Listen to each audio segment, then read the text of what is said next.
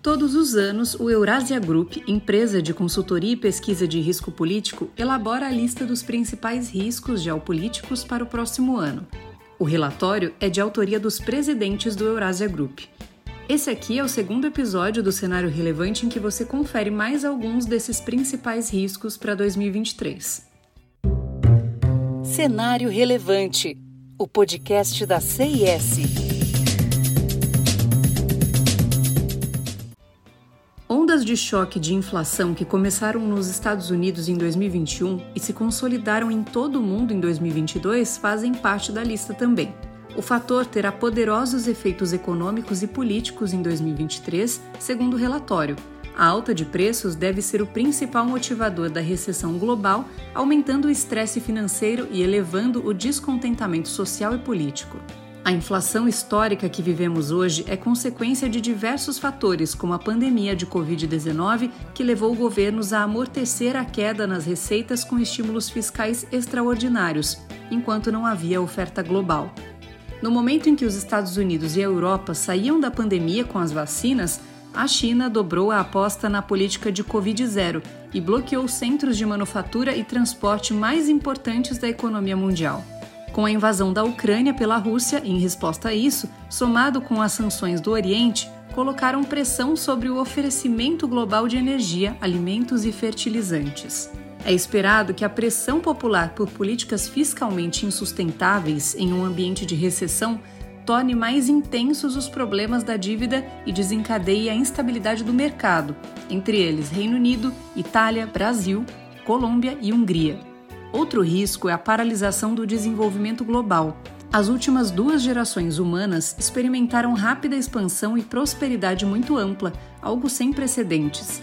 A economia mundial triplicou de tamanho, quase todos os países ficaram mais ricos de forma significativa e mais de um bilhão de pessoas saíram da pobreza extrema e agora agregam a classe média global. Isso diminui a lacuna de oportunidades entre as nações em desenvolvimento e industrialmente avançadas. Os indicadores de desenvolvimento humano vão desde a mortalidade infantil, expectativa de vida, até a educação e direito das mulheres. Todo esse progresso foi revertido durante três anos, quando tivemos mutuamente a pandemia de Covid-19, a guerra da Rússia com a Ucrânia e o aumento da inflação global. Segundo estimativas das Nações Unidas, perdemos cinco anos de progresso no desenvolvimento humano nesse período. Em 2023, bilhões de pessoas estarão mais vulneráveis, já que a economia, a segurança e a política estão fragilizadas.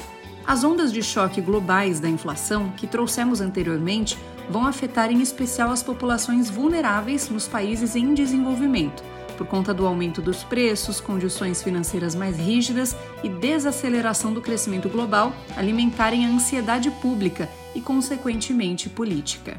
Outro risco é a divisão política nos Estados Unidos. Embora as pré-eleições em 2022 tenham interrompido o que levava a uma crise constitucional, os Estados Unidos continuam sendo uma das democracias industriais avançadas mais politicamente polarizadas e disfuncionais do mundo e essa crescente polarização partidária continua a corroer a legitimidade das principais instituições federais. Com isso, o poder político é devolvido aos estados e surgem contrastes na direção política do país. Um ambiente que se torna cada vez mais desafiador para empresas acostumadas a pensar nos Estados Unidos como um mercado coerente e com um regime regulatório previsível, Estados já competiam por investimentos corporativos através de pacotes de incentivos, mas agora a briga é sobre questões como regulamentações ambientais, sociais e de governança, o ESG. Tal divergência torna o planejamento de investimentos de longo prazo mais difícil para empresas americanas e estrangeiras.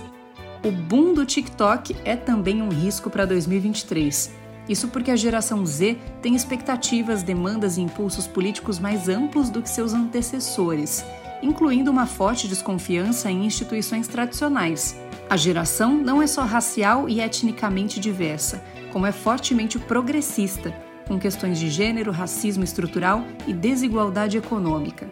Temos hoje muitos ativistas naturais que estão dispostos a faltar da aula ou ao trabalho para protestar contra políticas governamentais sobre mudanças climáticas, pote de armas e justiça social. E as instituições educacionais e empresariais precisam se ajustar a essa visão de mundo.